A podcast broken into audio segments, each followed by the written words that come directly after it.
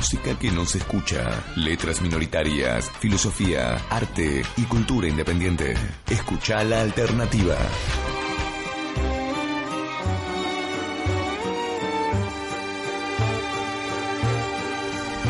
Nuestra programación no es mejor que la de cualquier radio, es única. Escucha la alternativa, una propuesta pensada desde la diversidad y la calidad del secual. www.secual.com, proyecto del Centro Cultural Alternativo, Instituto de Cultura Chaco. ¿Tenés una corbata dorada? No, no, pero una corbata con columna dorada, con pájaros de plata, con gaviotas que están arriba de árboles dorados. ¿Tenés una corbata con dragones que se comen flores? O sea, es como unas flores sensibles con animales enardecidos. ¿Tenés una cosa así? Déjame ver, pará, no, lo, lo- que tengo acá es una, mira, con arbolito de Navidad, Winnie Pooh, tengo el ratoncito Pérez. Ya está. A ver, ¿Tenés una corbata medio marrón marmolada? ¿Vos tenés una corbata medio marrón marmolada? ¿No tenés una cosa así? mira, marrón marmolada no, no me queda, ¿sabes? Eh, La última se la vendí a Stevie Wonder. ¿Que del 11? No sé. La alternativa, radio online, cultura radiante, secual.com. Desde ahora y hasta las 22. Odio al cine. Conducción. Los Pulpas. Laura Sosa. Guido Barberis. Por la alternativa.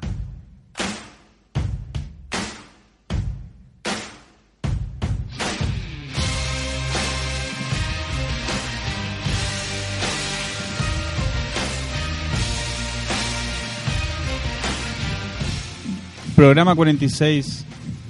Programa 46 de odio al cine, en medio del agite, en medio del bardo del Festival Lumínica.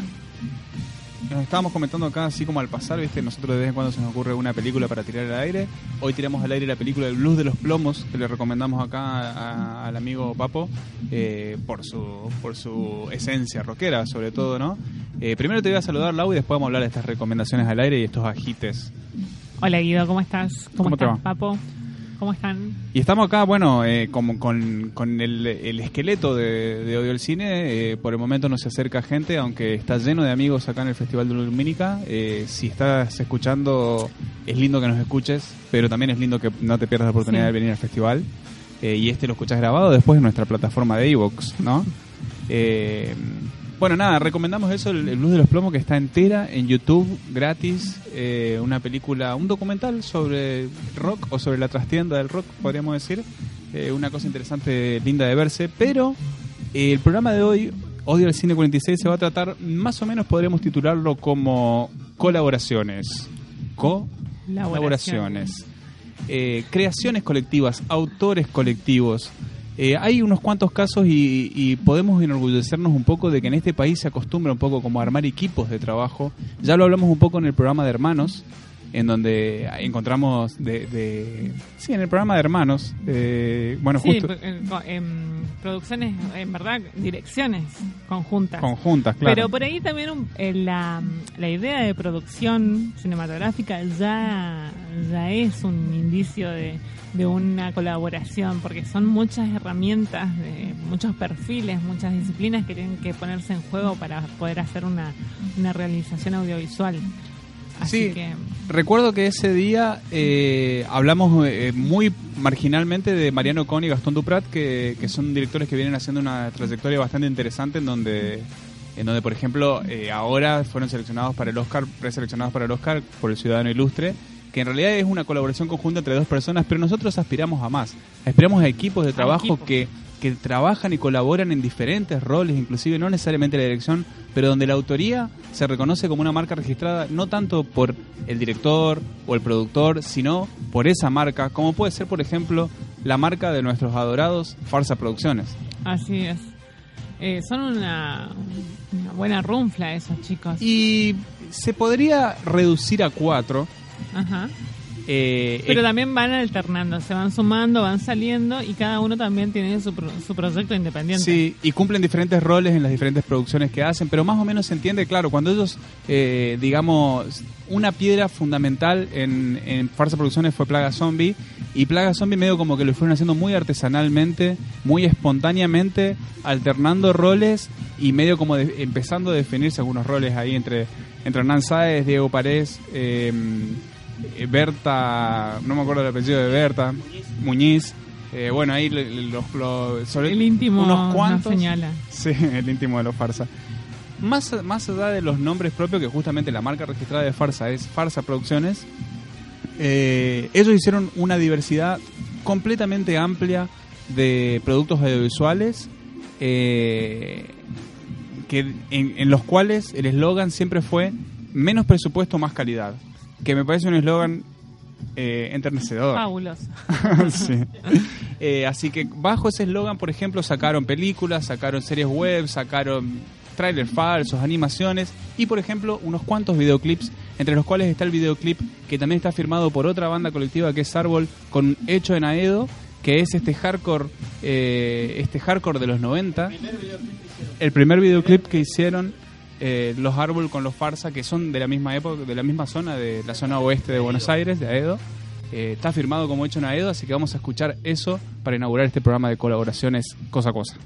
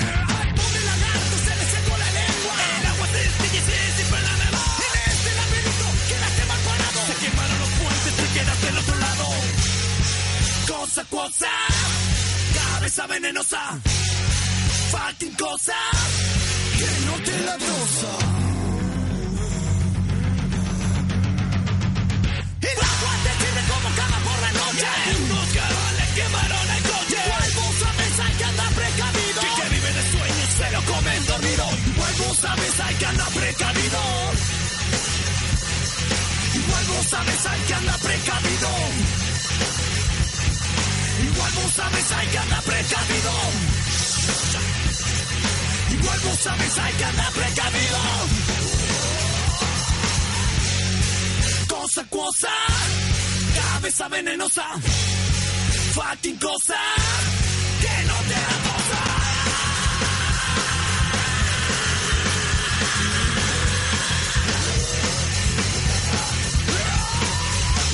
Sabes hay que andar precavido. Igual vos sabes hay que andar precavido. Sabes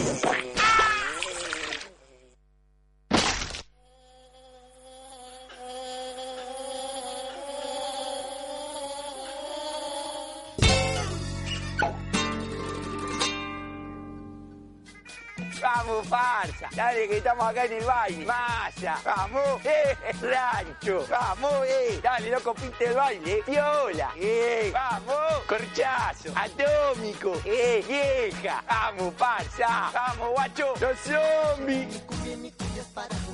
Eh, eh. La alternativa, radio online, cultura radiante, secual.com. Estás escuchando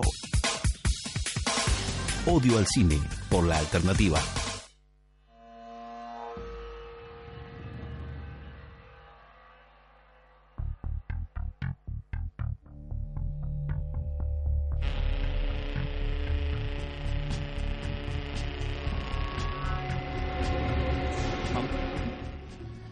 Bueno, escuchábamos Cumbia de Farsa Producciones hace un ratito, eh, que es una especie de... La verdad que no sé cómo definirlo, no, no sé qué, a qué género audiovisual pertenece, lo lanzaron por YouTube, se ve por YouTube, búsquenlo y, y ustedes nos dirán a qué género pertenece. Antes de eso, escuchamos Roque, que es una animación, es una serie, una micro serie de animación, porque los capítulos no duran más de 30 segundos.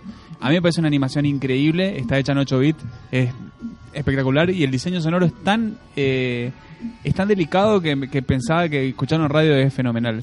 Son de aquellos clipsitos que pasamos en hoy el cine bajo la bahía, ¿verdad? Sí, exacto. Eh, Nosotros pasamos un, un capítulo de Roque eh, bajo la bahía. De Cumbia no, porque lo de Cumbia es realmente inclasificable. Pero, y antes escuchamos el, el, el tema Cosa Cosa de Árbol, que tiene un videoclip, un, un lindo videoclip también, hecho con menos presupuesto y más calidad por los Farsa Producciones.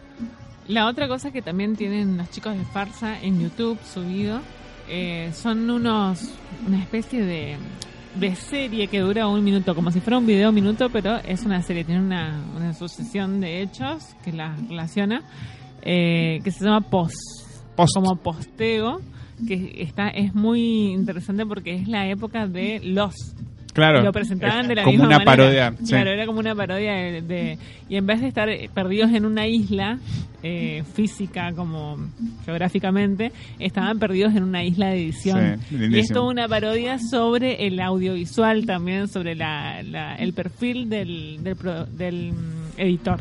Aparte también fueron como unos fundadores de lo que después se extendió muchísimo, sobre todo en, en el- la difusión web de contenidos audiovisuales, que es la parodia justamente, o que es esto de hacer eh, como contenidos eh, muy vacíos de formato, como por ejemplo los, lo- los falsos trailers. Después se pusieron muy de moda, pero como que los fundadores de estas corrientes, de estas ideas eh, un poco inclasificables, como hablábamos recién, definitivamente fueron los farsa y fueron los que también llevaron adelante. Una cosa que hablábamos recién es que estamos tratando de recordar eh, productos de los farsa y por ahí a veces se nos traspapelan un poco por la cantidad de, de- de contenido De que ellos producen hace, hace 15, 20 años.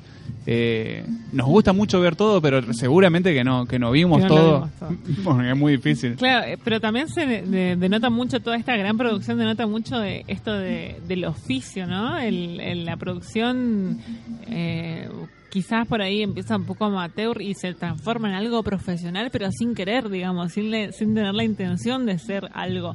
Ah, pero va mejorando a medida de- del, del gusto y de las intenciones que van teniendo ellos como, como grupo y como, como bueno también como resolver cuestiones para el mercado porque en un momento se vieron totalmente inmersos eh, en el mercado haciendo videoclips por ejemplo Eh, vos decías hoy pasamos un tema de árbol pero también después hicieron algunos videoclips de em, de pez, ataques- de ataque, de pimpinela, de los piojos. Hicieron, inclusive, bueno, participaron en programas televisivos eh, como en Titanes en el Ring, después hicieron la película de Titanes en el Ring, Ajá. al- algún videoclip del Bayano también. Bueno, contenidos muy dentro del su mercado. producción cinematográfica también, la, la propia, que Claro. también se nota una evolución justamente eh, en, el, en la manera de producir, de, de hacer el registro y de hacer la edición. Sí, Evolucionaron. en- Inclusive en- llegado, fueron in- insertados al mercado de manera tal que, que, bueno, Berta fue muchísimos años conductor de MTV, digamos que es un lugar en- que es, digamos, como la capital del mercado audiovisual MTV, eh, por lo menos de esta era, ¿no? Y, y después fueron requeridos para diferentes, para, bueno, Berta mismo también como actor hizo un montón de publicidades y, y también hicieron como, como, una, como una serie de publicidades por separado, algunas cosas así.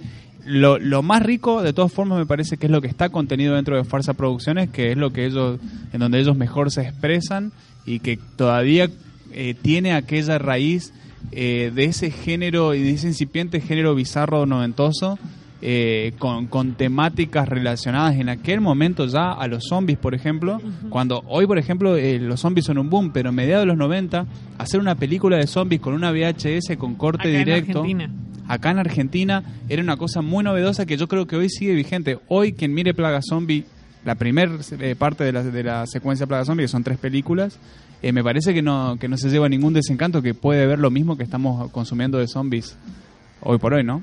Sí, sí, por ahí también se nota un poco lo que son las tribus urbanas. O sea, claramente ellos pertenecían a, a un.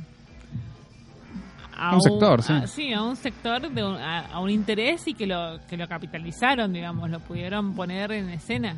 Eso es también es muy valorable. Claro, cómo, cómo se expresa un determinado sector, como decís vos. Claro, eso, eso es muy interesante. Por ahí nosotros estudiamos la historia del cine y decimos, qué interesante lo que pasó con la Nouvelle Vague porque representó el mayo del 68 francés en, en las películas, esa noción de revolución, de la revolución sesentosa, intelectual, estudiantil.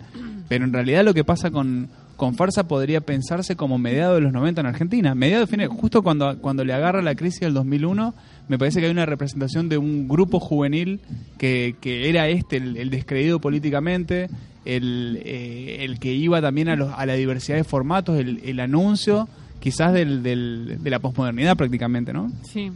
La verdad que no me acuerdo bien, capaz que vos, Papo, me puedes ayudar con esto. Eh, no me acuerdo bien cuándo es el recital que se hace de eh, los Ramones acá en Argentina. El, no me acuerdo si fue m- mediados de los 80, que eh, en el libro, bueno... El de Marcelo Govelo. Sí. Bueno, ahora vamos a buscar data precisa Sí, sí, por el momento. Que, la gente que iba al recital era estaba vista como, como zombie, digamos, iban en plagas así como si fueran una horda de zombies. Y que lo que tenía de bueno eh, los Ramones era que no importaba si eras, si traba- dónde trabajabas, digamos, si trabajabas si trabajabas en alguna mm, eh, empresa, si tu trabajo era de distinto carácter, digamos, social, todos iban. así, el- la intención era siempre ir a escuchar a los Ramones, digamos. Puede El ser 88 en obras. Y bueno, por ahí es consecuencia esto también de, de haber visto todas estas cosas en, eh, en ese gran Buenos Aires. Sí, totalmente. Eh, seguramente Sí. vamos a volver a, a tocar el tema farsa porque decíamos que somos un poco devotos de farsa, más que de los productos en sí, también hay como una cosa que nos gusta mucho de este programa que queríamos hacer hace rato, que es de la del espíritu, digamos, de hacer las cosas grupalmente, de convenir ciertos códigos, eh, establecer códigos cuando son varias personas es mucho más eh, lógico que establecer códigos cuando el, el autor es uno solo, digamos. Cuando el autor es uno, tiene como un gran enigma en qué código puede construir con un posible espectador. Pero cuando el grupo creativo, cuando la colaboración creativa son varias cabezas, el código ya se va generando a punto tal de que se nota, por ejemplo, en cosas como la actuación o inclusive la misma puesta de cámara. eh, Sí. se, se nota mucho, digamos, cómo, cómo entre ellos, de alguna manera, para decirlo entre comillas, eh, van jugando con, con lo, aquello que van representando. sí. Claro, y eso, eso hace que se vaya enfatizando y logran un nivel expresivo muy alto, me parece. Así que ya, ya enseguida vamos a seguir hablando un poquito de farsa. Tenemos pensada otra, otros grupos, este, otras, otras colaboraciones creativas. Eh, quizás podemos mencionar un poco. Eh, por ahí mencionamos un poco la pasada para después retomar, pero no nos podemos olvidar de Monty Python, el, el grupo inglés. Eh, bueno, en Argentina tenemos una versión de Monty Python que es teatral, que es Lelutier. Yo creo que es así, creo que es a- Sí. así de directo. Eh, que, que queríamos hacer eso. Y bueno, y algunas películas que, que decidieron como reunir diferentes directores para, para hacer una colaboración creativa que, es, que en realidad son pequeños cortos que en una misma historia, como el caso de New York Stories y sobre todo que pensamos hablar hoy de, de, Paris bueno, Jetem. Paris Jetem y Four Room también, que también era como una especie de grupo de amigos que dijeron seccionemos este hotel en habitaciones, en, en historias de habitaciones, digamos, y... y Historias mínimas.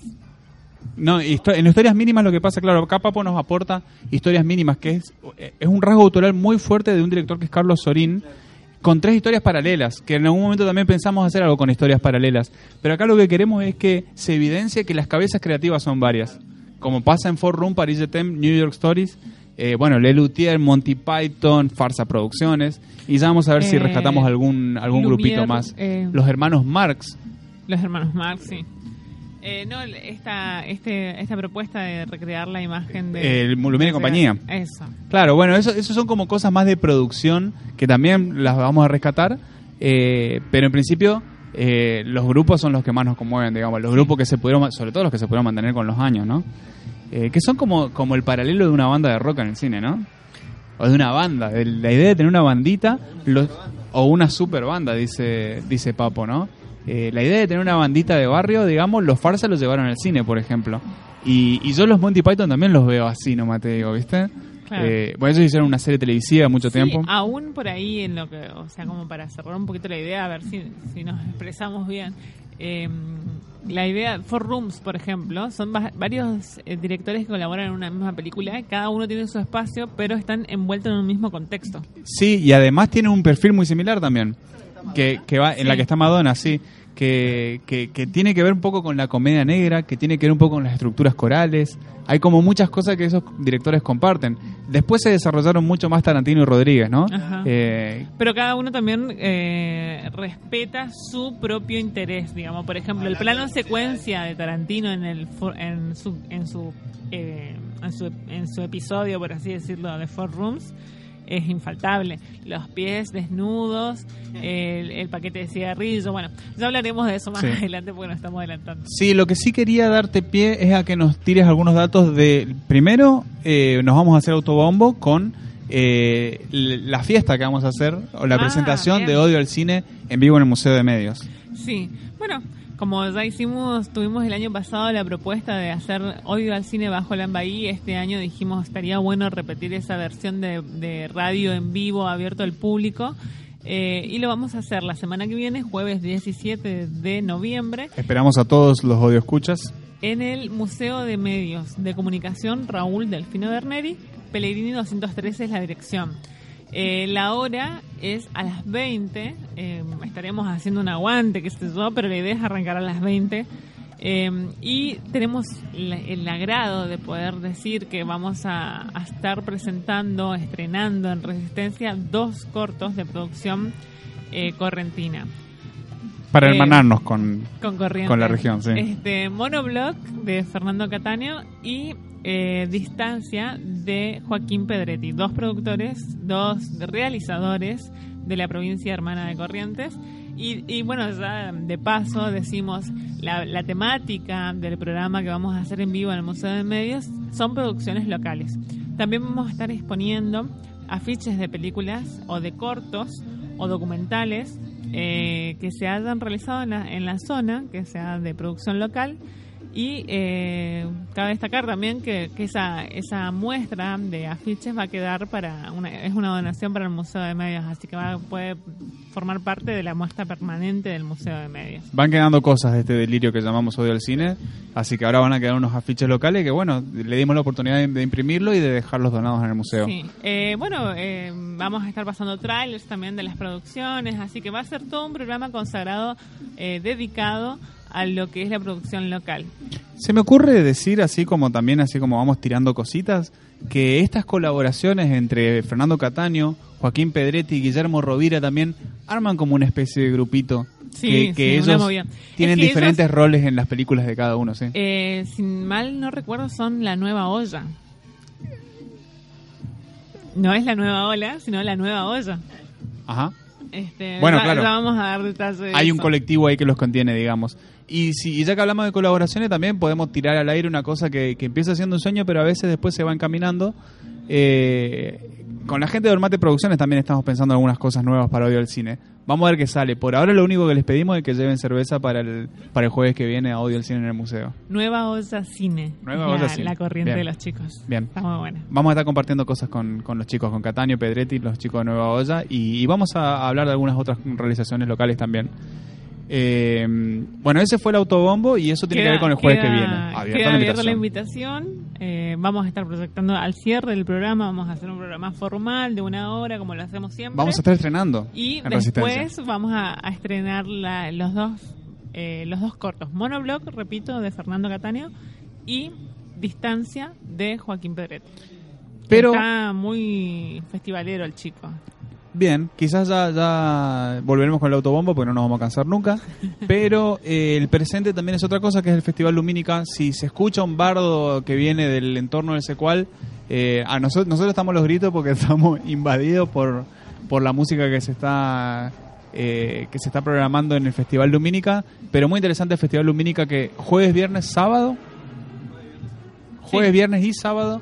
Eh, va a estar acá en el secual prácticamente pasado. todo el día, prácticamente todo el día. Por la mañana hay talleres Sí. que tienen una inscripción previa, conviene meterse en el Facebook y buscar la información eh, precisa de Festival Lumínica que se hace acá en el secual. El año pasado fue un exitazo y este año realmente viene muy bien. Se ven todas las paredes proyectadas, todo, todo el entorno del secual con proyecciones de video arte, una cosa interesantísima. En este momento se está pasando una película que es única de verse. Si alguien puede venir corriendo, está en la zona, que venga a ver Generación Artificial. Sí, es porque, claro, la proyección de Generación Es única, Artificial hay que aprovecharla, es gratuita. la recomendamos muchísimo.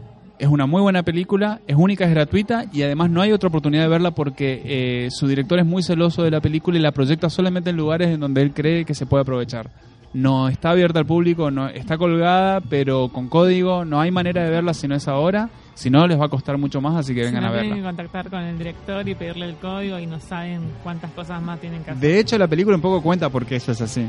Entonces todo es mucho más, muy más intrigante y más interesante. Eh, vamos a hacer un- algún cortecito porque estamos hoy estamos eh, rebosantes. Sí, sí, sí. Y estamos- Aparte estamos estrenando Tabiques, que son una super colaboración. Guillermo un Caliba. mimo- un mimo de Guillermo Caliba que bueno, eh, estamos contentísimos con estos tabiques, así que... Le mandamos un pasémoslo, abrazo, sí. Pasémoslo, por favor.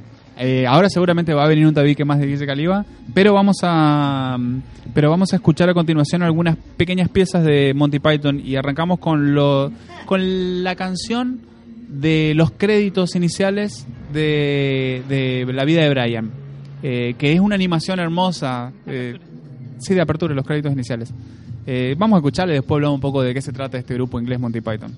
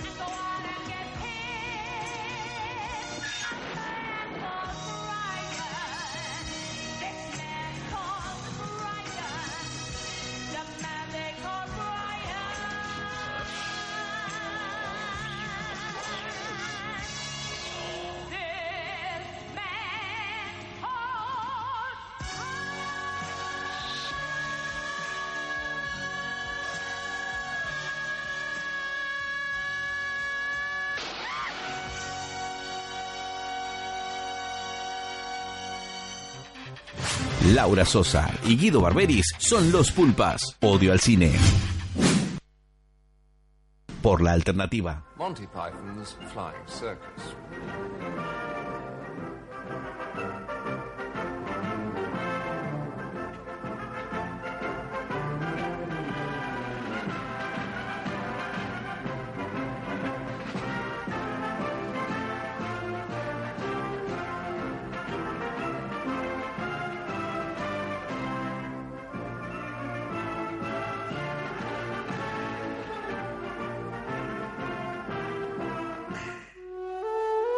Proponemos un espacio en radio único.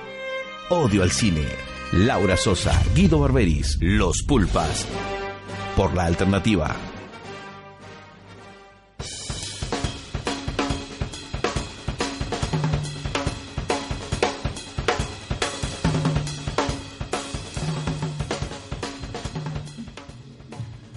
Bueno, escuchábamos eh, hace un ratito nada más eh, la cortina de el circo volador de Monty Python, Monty Python's Flying Circus, que fue un paradigmático, digamos, este, una, una- una paradigmática serie televisiva de humor, de un humor muy absurdo, muy relacionado con el humor inglés, pero un poquito más extremo quizás, que, que con el tiempo dio, eh, digamos, cabida, fue como un gran precedente de lo que después podría haber sido la serie Saturday Night Live, que fue estadounidense, y por ejemplo la serie Cha Cha Cha en Argentina, y, y todo ese humor absurdo que surgió también en los 90 en Argentina con Casero, Capusotto, Alberti. Cuatro locos en el set no, nos apunta acá Papo. Ahí, no- ahí nos comentará de qué, en qué consiste Cuatro, Cuatro Locos en el Set era una serie que cuando acá salió Chachachá, nosotros dijimos, uy, qué copia. este, mm, había, había uno de los personajes más famosos, era un superhéroe que se llamaba el hombre cabeza de canoa, que era un tipo que tenía una, una canoa puesta en la cabeza así. Y eran cuatro, cuatro era un programa inglés eh, de humor que lo hacían, bueno, justamente cuatro tipos y era en ese formato Monty Python, Claro. Chachachá, etcétera. Era, era muy bizarro algunos toques escatológicos por ahí, raro para los ingleses, pero estaba bueno, si tienen la oportunidad, no sé cómo, cómo era el nombre original, lo, lo voy a buscar. Bien, pero de todas formas lo, lo que sucedió acá en Argentina con, con el humor absurdo, que sobre todo con estos protagonistas, inclusive Mex Urtiz Berea también participó de Cha Cha Cha. Bueno, fue un, un semillero, digamos, Cha Cha Cha. Eh, antes de eso estuvo... ¿Cómo? Sí, la noticia rebelde, pero lo que pasa es que la noticia rebelde tenía mucho más formato. Quizás es una cosa que proponía el circo volador de Monty Python, que también se replicó en Cha Cha Cha, es, es un poco esa falta de formato. Son sketch, claramente son sketch, pero de una variedad total y con un tema muy, muy difuso y con chistes que se van hilando prácticamente con mucho juego de palabra, con mucha, con mucha incongruencia. Digamos, el, el chiste basado en la incongruencia. Ajá. Eh, Eh, Tato, tampoco. También tiene como un formato. O sea, el- el- para mí la, la- la diferencia un poco es esa. Los que acá siempre, eh, en, en Argentina, yo no sé si Chachachá hizo tanto la referencia, eh, Chachachá o de, o, o de la cabeza, era ese otro programa también que, que, que- que tenía un poco eso. Delicatessen vino un poco después. Eh, pero bueno, como toda esta oleada de, de humoristas que, que hasta hoy también siguen siendo como muy, muy exitosos en ese, en ese rubro. Eh, además de ellos, los que siempre han citado a, los Monty Python en Argentina, siempre que se les dio un micrófono y les dijo posibles influencias, los Le Luthier dijeron Woody Allen y Monty Python, que son como dos patas que claramente sostienen el humor de Le Luthier, que se trata un poco de eso. Eh, así que me parece que aquel que, le guste Le Luthier, que es muchísimo más popular en nuestro país quizás, quizá le pueda pegar una revisada a Monty Python, porque son esquemas parecidos de producción, formas de hacer humor muy similares. Eh, también es un humor de alguna manera eh, muy... eh, también como hay, hay como un vacío de contenido, digamos, eh, muy en favor de la forma del- de, la incongruencia del humor, digamos, una cosa muy delirante, muy tirando a surrealista. Sí, por ahí es un humor en, en el que ellos se ponen en escena, digamos, y se ridiculizan. Claro. Y, eh, y ellos hacen parodias y crean situaciones, recrean situaciones, quizás un poco críticas de algunos aspectos que podrían ser de, de alguna época o de la realidad, pero, o sea, de la contemporánea, digamos, pero eh, la causan gracia a través de ellos mismos, digamos, de cómo ellos actúan, interpretan aquellos los roles, eh, no señalando a otras claramente a, a personas así, que es muy es muy parecido también a lo que hacen los chicos de Moro y Elvis. Sí, eh, claro. Que está liderado, que también es una, una También es una un colectivo colectivo, creativo, sí. Ulises Camargo, Federico Rosso y, y Romero... Romero. Ay, ¿cómo se llama Romero? Bueno, Diego Romero. Diego Romero. Este, así que es, es también más o menos de la misma onda y también incluso los chicos de Moro y Elvis hacen una un homenaje a, a un sketch de Tears. Claro, sí, son, son eh, formas de producción parecidas. Y la forma de producción de Monty Python se mantuvo sobre todo principalmente con el programa televisivo, que, que fue una, un, un poco revolucionario, digamos, desde este punto de vista, eh, que, que tenía como esa estructura de sketches, pero de sketches eh, muy, muy incongruentes. Eh, y hicieron un puñado de películas que, que quedaron en la historia. Eh, nosotros pusimos el- el, eh, los créditos de apertura de la canción de créditos de apertura de la vida de Brian, que, quizás es como una obra maestra de este tipo de humor, digamos. Pero también hicieron eh, Los Caballeros de la Mesa Cuadrada. Bueno, hicieron un, puñado de películas, digamos, que sostuvieron también esto. Había como una cierta distribución de roles. Eh, bueno, hace poco se murió uno de un par de ellos ya se murieron, así que así que como que ya no quedan así los Python. Eh, Pero ellos distribuían, por ejemplo, Terry Gilliam estaba muy encargado de todo lo que eran animaciones o efectos especiales en, en Monty Python. Después Terry Gilliam... Sí, la gráfica es increíble. La Sí. gráfica, bueno, yo lo, lo veía en, la- en lo que es la, la serie. Claro, Increíble para la época, o sea, hoy en día por ahí no se hacen esas Muy cosas. artesanal, sí. muy, muy artesanal. No, se hacen esas cosas ni siquiera con After Effects, con cosas con mucha más tecnología que en aquella época y se las, se las amañaba muy bien porque era mm, eh, stop motion. Claro, sí, pero, pero también un stop motion con, con un perfil muy artesanal, no solamente artesanal en su forma de producción, sino en su resultado. Es como que se ven muchos detallecitos, una cosa prácticamente obsesiva, ¿no? O sea, como, como muy, muy... Y, y el chiste construido en la misma animación, en el mismo formato, no solamente el chiste como contenido, sino el chiste como, como ruptura de formato, la parodia, decías vos, por ejemplo, Ajá. ¿no? Eh, bueno, Ter- Terry Gilliam hizo eso, pero sorpresivamente después su carrera se catapultó como director de cine. Quizás fue el más exitoso de los de los Monty Python después de, de- de la, de la época dorada de los Monty Python, cuando él hizo su carrera cinematográfica. Tuvo un par de películas por lo menos que fueron que fueron muy muy reconocidas Claro, universalmente. Él se, él se lució más que nada como director. Pero lo, lo, lo raro es que antes él no era tan director, sino más bien animador o presentador de crédito. O, cumplía otra función creativa, pero cuando se despega se convierte claramente en un director de cine, ¿no? Sí, sí, sí. Este, una de las películas de él es eh, 12 monos. Sí, 12 monos, Pánico y Locura en Las Vegas, Pescador de Ilusiones, son algunas películas muy, muy, muy taquilleras, Silent. conocidas. Sí, eh, en el caso de Terry Jones, él es más reconocido por su trabajo en Monty Python y era y, y se, se estima, porque no se sabe bien, que era un poco más la figura eh, de, de director. Y por ejemplo, Eric Idle era, era un eh, era prácticamente actor, digamos, pero desde la actuación había tanto espacio para la improvisación también que ese espacio de improvisación él lo ocupaba como una especie de autor. Y además también su interpretación de ese absurdo es eh, claramente reconocible, digamos, también. Entonces también tenían como una distribución de roles que era un poco difusa, tenían como formatos que eran un poco difusos, formas de producción que eran un poco difusas y que terminan dando un resultado que es rasgos distintivos autorales quizás más fuertes que, algunos, que los de algunos autores, ¿no? Ahí empezó la película. Sí, parece que empezó la película. Nosotros seguimos conduciendo un programa de radio acá en la alternativa. Bueno. Eh, la película, cuando decimos empezó la película, es empezó la película Generación Artificial en el patio de Secual eh, para el Festival Dominica. Sí. Bueno, eh, continuando un poco. Allá abajo la Sí, no, lo siento. No, bueno, pero es como que me da cosa. Eh, continuando con, con esta, estas características de la producción de lo que es eh, Monty Python, es notable como en la vida de Brian, así se llama la película, no me acuerdo bien. La vida de Brian, eh, ellos están funcionan como actores, digamos, participan en la película como actores, como protagonistas y también como como créditos, ¿cómo sería? Eh, ay. Como unos más Extras. extras, ahí está.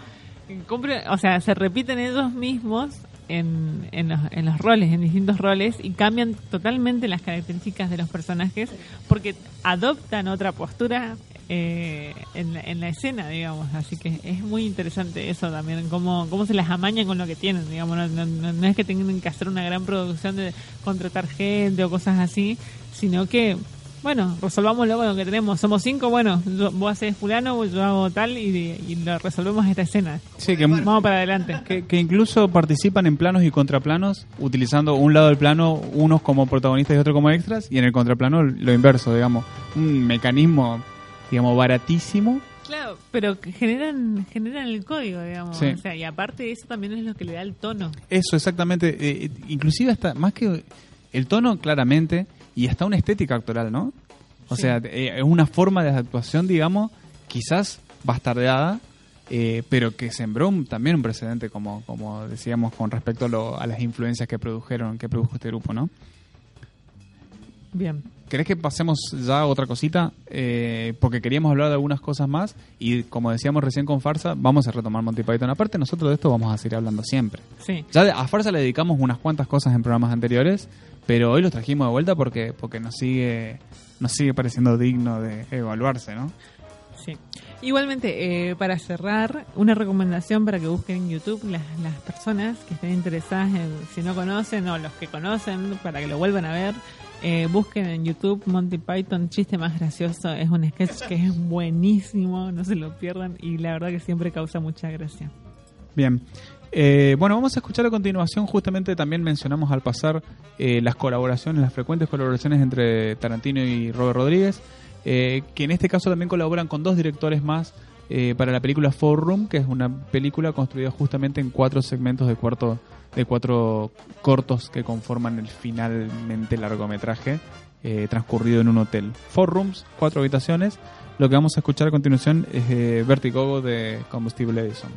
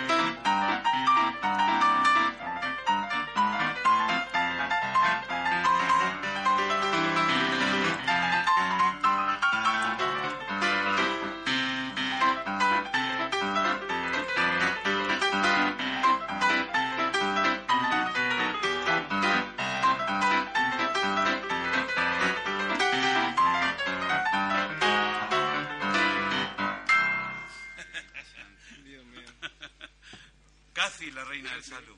Casi Casi, reina. Casi reina. Ahora, sin verla, me encanta. que está mamá y, y es muda, así que figúrate.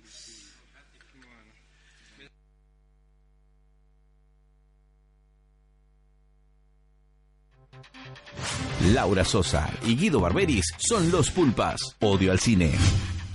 Por la alternativa.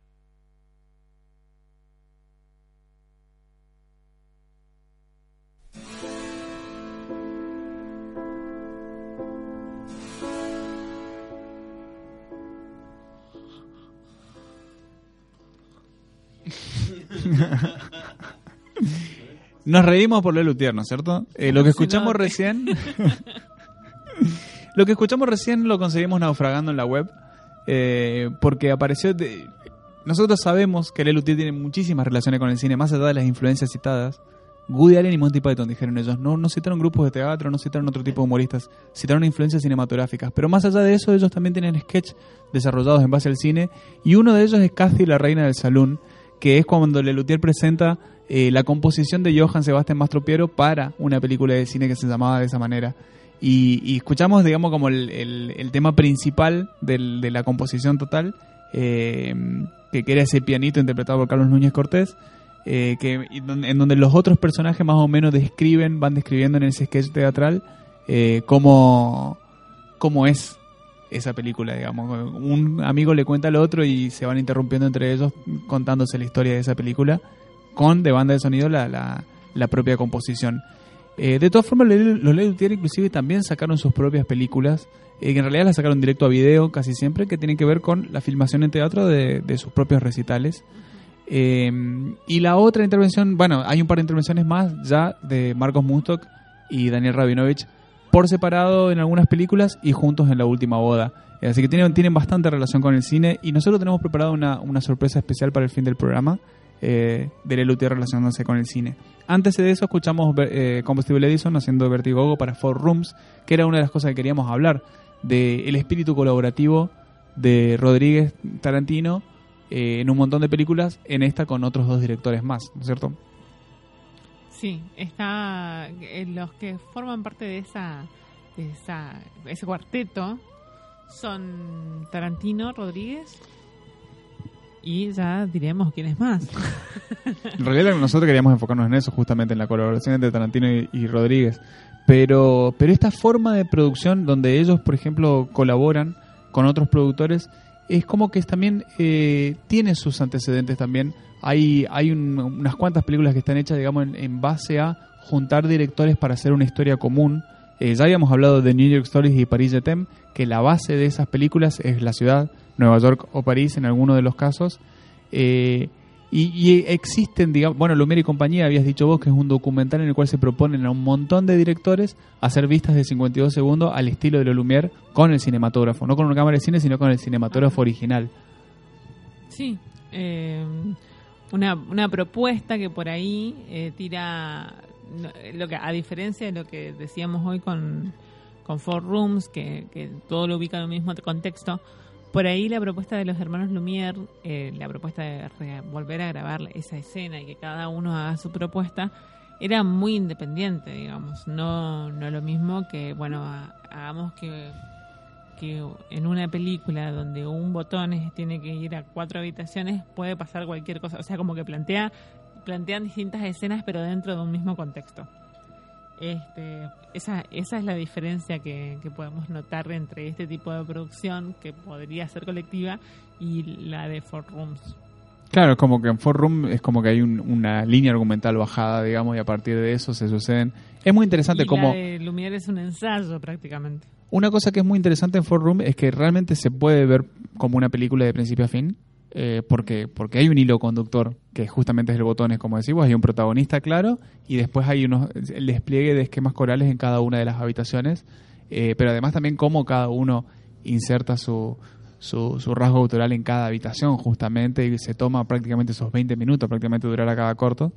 Eh, 20 minutos, un poquito más puede llegar a ser. Sí, puede ser. eh, la, la, la intriga que a mí me genera por ahí es quién es el que eh, tiró la propuesta inicial. Mm. Porque este botones es el que es el que va hilando toda la historia, digamos, el que el que tiene que sufrir el atender a cada habitación con, Claro. con cada habitación un director. Los directores son Alison Anders y Alexander Rowell, además de Tarantino y Rodríguez. Claro, sí, colaboradores frecuentes de ellos dos también. Eh, el tema también es que en el caso de Tarantino, que terminó siendo, digamos, un, eh, quizás el más consagrado de todos, bueno, Rodríguez está por ahí también, pero, pero digamos como que Tarantino es toda una institución, digamos, en la historia del cine, desde el principio de los 90 hasta acá. Si yo no recuerdo mal, For Room es creo que su segunda película, o tercera, no, no sale de segunda o tercera, es decir, que tampoco tenía mucho, él no era un consagrado en ese momento, si bien ya Perros de la Calle eh, ya, ya había eh, dado su impacto, eh, to- todavía no era el, desarrollo del Tarantino que es ahora. Entonces, cuando se juntan a hacer eso, no era un Dream Team todavía. Era un Dream Team en formación, digamos. Era, era una super banda eh, que estaba en formación. Pero los casos de New York Stories o, o Paris de Tem, directamente la cita es a directores que ya sí son consagrados.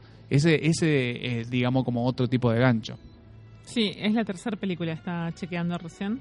El- bueno, en verdad sería la cuarta, porque la primera es My Best Friend Birthday. Claro, el cortometraje, eh, Perros de la Calle, Pulp Fiction y después viene For Room. Exacto, así es. Sí, sí, tenía un renombre. Aparte fue un batacazo en su momento Tarantino con Pulp Fiction, sobre todo porque Pulp Fiction ganó Cannes, que no es lo más habitual tampoco de una película estadounidense. Entonces eh, fue, tuvo, tuvo su revuelo, pero de lo que se convirtió del año 94, que la película es del año 94, For Room, 95. 95, del año 95, hasta ahora, digamos, sería otra cosa, sería otra charla proponerle a, a Tarantino hacer eh, una película conjunta. Y ahí también está el gran valor de la película Death Proof, que es la que hicieron, va, en realidad de Death Proof no, de, em, ¿cómo se llama la película conjunta que hicieron el double feature que hicieron con Robert Rodríguez? Eh, Green Day. Eh, Eh, Greenhouse. Day Maker, Greenhouse, Greenhouse, perdón. claro. Eh, que es Planet Terror y Dead Proof. Claro, cuando ellos deciden hacer esa, esa película juntos, eh, ya se la proponen desde otro lugar, ya con los dos como directores consagrados, haciendo una película que remite al bajo presupuesto, que remite a un, a un cine bastardeado, que, que tiene intencionalmente búsquedas estéticas eh, prohibidas en la industria, digamos, ¿no?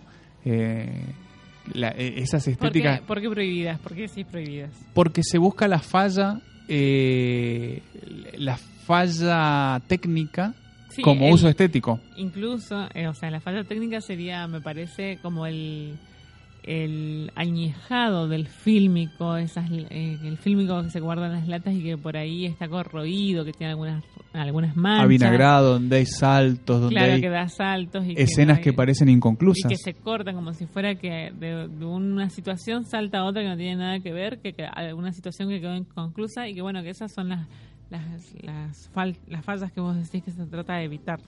claro que en, en la la industria se intenta evitar sí.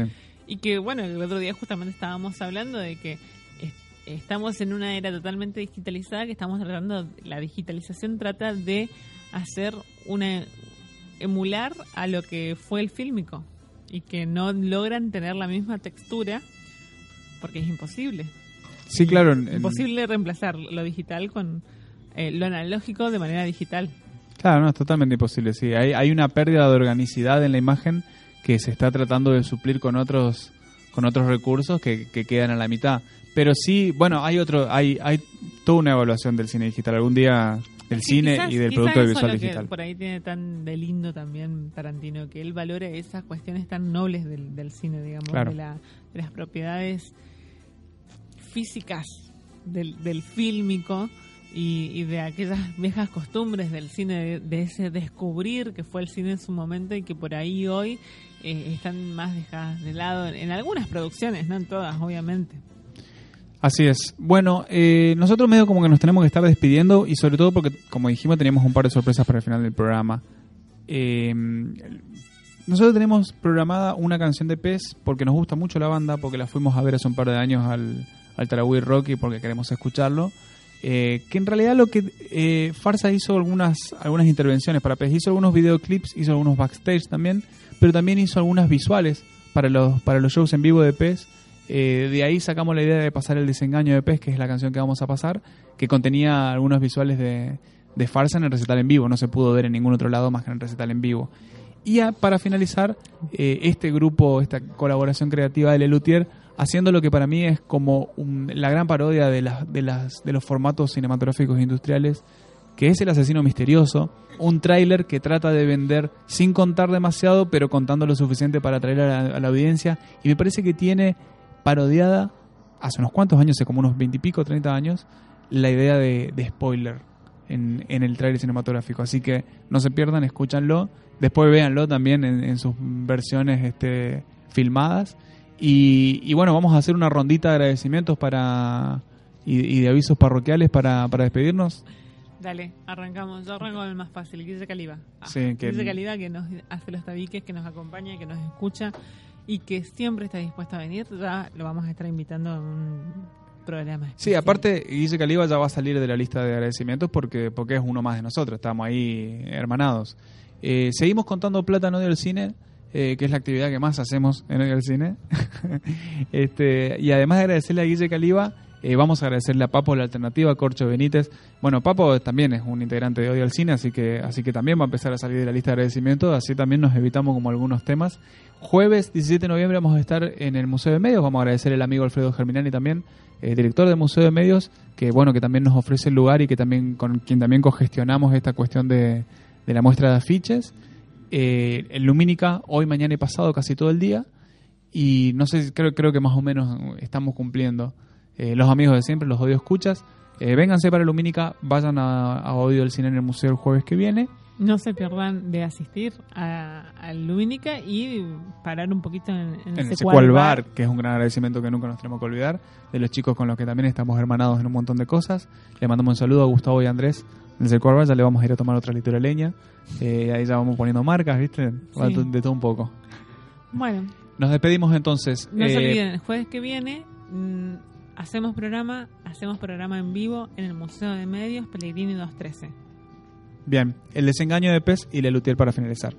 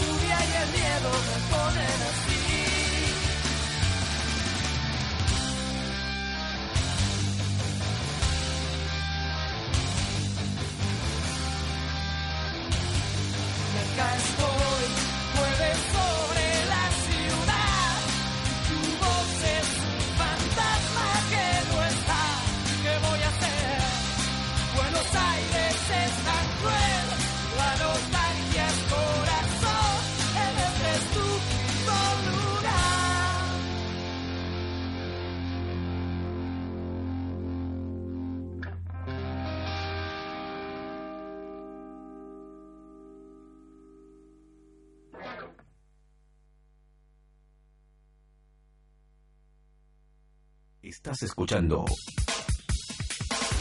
Odio al Cine por la alternativa.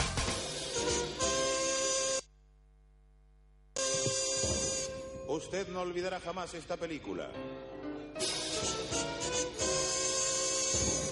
El asesino misterioso. Una hora y media de impenetrable suspenso. Hasta el último minuto usted no adivinará quién es el asesino. ¿Qué había pasado esa madrugada en la granja?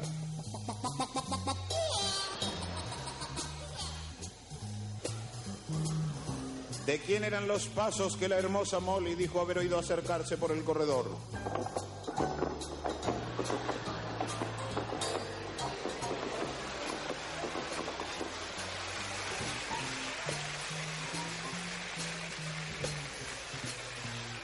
Qué había ladrado el temible sultán? ¿Por qué reía el viejo Sinclair? ¿Y quién reía con él? ¿El asesino? ¿Qué eran esos ruidos de pelea? Pim, pam, sopra, pum, pif, paf, allá. ¿Por qué la vieja criada Miss Fortune guardaba ese empecinado silencio?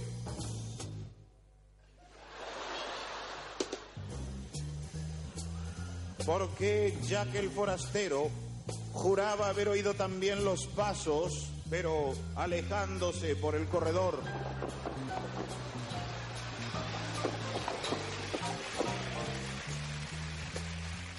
¿Por qué Sultán volvió a ladrar?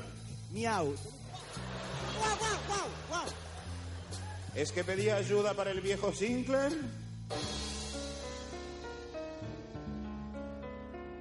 Era verdad que la vieja criada Miss Fortune se había horrorizado al descubrir en el granero el cuerpo desfigurado del viejo Sinclair.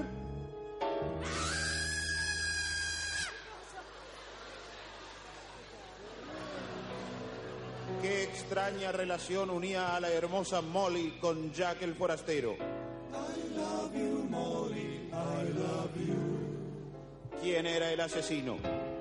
Nadie podrá adivinarlo hasta el último minuto. No deje de ver el asesino misterioso. Jamás el cine se atrevió a tanto. Una hora y media de incertidumbre, suspenso, violencia, terror, pasión en un salvaje marco natural.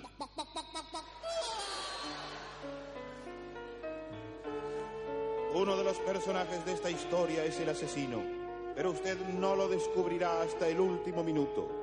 El asesino misterioso. Con la actuación de Rose Flowerstein como la vieja criada Miss Fortune. En el rol del viejo Sinclair, Peter Cantropus. La encantadora Pretty Nuts como Molly.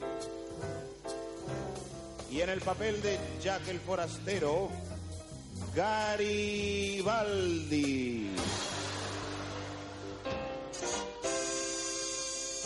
No deje de ver el asesino misterioso. Si usted ya la vio, no cuente el final. Si usted aún no la vio, no adivinará hasta el último minuto que el asesino es Jack el forastero.